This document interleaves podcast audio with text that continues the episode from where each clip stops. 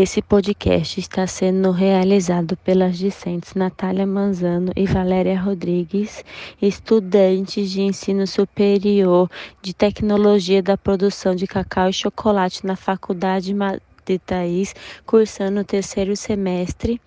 Esse podcast é critério de avaliação para a matéria de análise sensorial realizada pela docente Silene Souza. Nesse podcast, iremos bater um papo com o produtor de cacau e fabricante de chocolate Henrique Almeida, dono da fazenda Sagarana, localizada em Coraci. Diante da evolução da produção de diversos tipos de chocolate, quais são as características sensoriais mais importantes para a realização do seu produto? Bom, é, no, como eu sou um produtor tritubar, né, que eu a gente produz da, da árvore até a barra, então tem um domínio total de todo o processo. Nós criamos um padrão para o nosso chocolate que veio naturalmente das notas que tem nas amêndoas. O que nós buscamos é baixa acidez e baixa adstringência.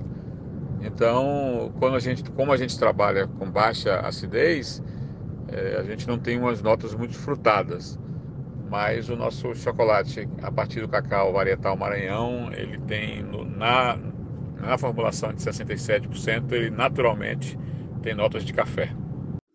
Como é realizada a análise sensorial das amêndoas de cacau para a fabricação desse chocolate? Bom, é, esse é, na, é na, no, no, paladar mesmo, né? Na, na ponta da língua. A gente está já há quase 10 anos, a gente criou um padrão lá na Sagarana e o que eu busco é baixa acidez e baixa astringência. Né? A astringência, tudo bem que você vai ter a, partir da, de, uma, da, de uma colheita bem elaborada, com frutos em, ponto de maturação correta, mas a baixa acidez, a, além do, do, do, recorte onde está a, a propriedade, né? tem solos com pH alto, a gente também, nessa fermentação, a gente baixa a acidez. E isso eu sinto no, na degustação que a gente vai fazendo.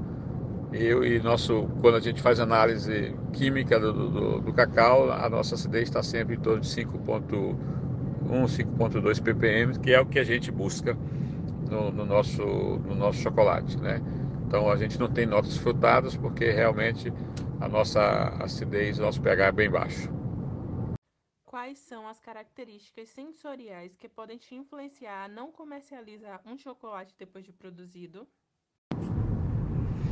Bom, é, isso nunca ocorreu, né? Que a gente criou esse padrão, então é, não corra esse risco.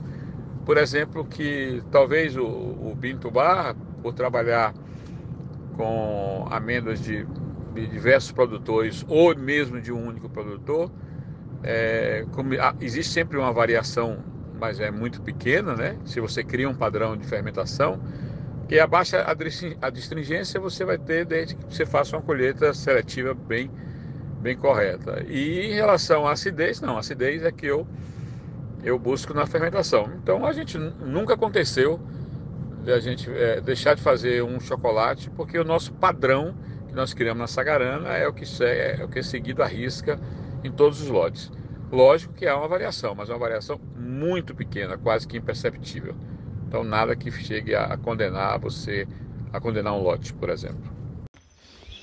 Qual é a metodologia aplicada e quais são os critérios adotados para análise sensorial para o lançamento de um novo produto?